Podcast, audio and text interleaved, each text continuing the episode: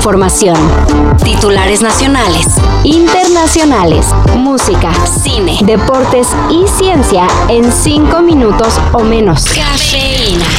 See, yesterday the Daily Mail published an article saying researchers created a more deadly COVID 19 strain. The report cited a preprint re- uh, research paper. Officials at BU are calling this report false. Si ya les compartieron la nota de los malévolos científicos de Boston que crearon una nueva cepa del COVID 80% más letal, díganles que no mames.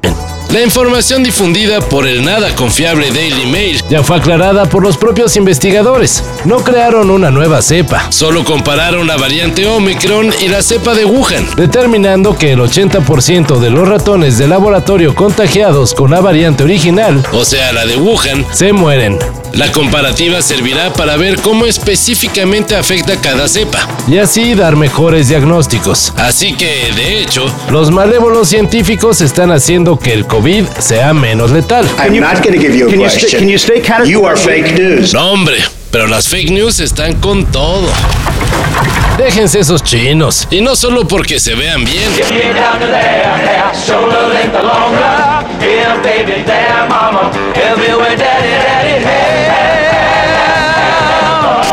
Sino porque un reciente estudio del Instituto Nacional de Salud de Estados Unidos reveló que los productos para lasear el cabello aumentan el riesgo de desarrollar cáncer. En los resultados del estudio realizado con más de 33 mil personas, las mujeres que se alacian el pelo frecuentemente, unas cuatro veces por año, fueron doblemente más propensas a desarrollar cáncer de útero, en comparación con el grupo de mujeres que prefieren quedarse los chinos. En este estudio no se analizaron marcas, sino productos con químicos como parabenos, metales y formaldehído.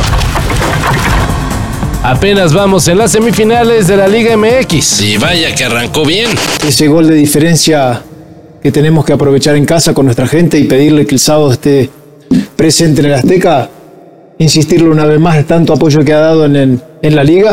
Pero también comenzó el fútbol de estufa. Según diversos medios, los Tigres ofrecerían 10 millones de dólares por hacerse de los servicios de Alexis Vega. Una oferta bastante jugosa para las Chivas, pero que tendría como principal obstáculo el hecho de que la joya de la selección ya firmó su renovación con el rebaño sagrado. Y en caso de salir, solo sería para jugar en Europa. Bueno, en eso quedaron, pero el dinero es el dinero. Es hora de ir armando la agenda de conciertos del 2023 y el Vive Latino ya es uno de los imprescindibles. Y así es amigos, todos esos rumores que decían que los Red Hot Chili Peppers serían los estelares, pues así será. Ayer se dio a conocer el cartel del festival con bandas como Austin TV, Los Bunkers, Café Tacuba, UB40, ¿qué es esto 2001? The Black Rose, Paul Oakenfold, Pesado, Carla Morrison, Enjambre, Circa Waves y La Carta Fuerte. Los Red Hot Chili Peppers. El Vive Latino se realizará el 18 y 19 de marzo en el Foro Sol y los boletos comenzarán a venderse en preventa el 24 de octubre.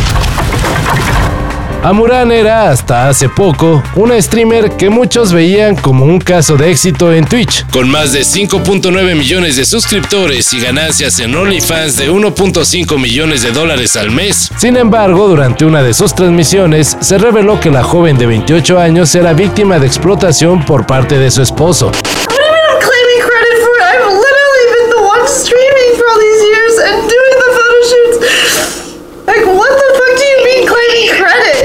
La conversación privada que Amuran dejó escuchar, se reveló que era obligada a hacer transmisiones hasta por 24 horas seguidas y no tenía control de sus cuentas bancarias, todo bajo amenaza de matar a sus mascotas. Afortunadamente, la streamer ya reapareció y aseguró que tras su denuncia, logró retomar el control de todo lo que es suyo. I just hope that people still watch without so much titty showing. I still can't believe just how many people gave a shit. for most of the years online, it felt like everyone was against me. Streaming vemos, cuentas no sabemos. Todo esto y más de lo que necesitas saber en sopitas.com. El guion corre a cargo de Álvaro Cortés y yo soy Carlos el Santo Domínguez. Cafeína. Un shot de noticias para despertar. Lunes a viernes por sopitas.com.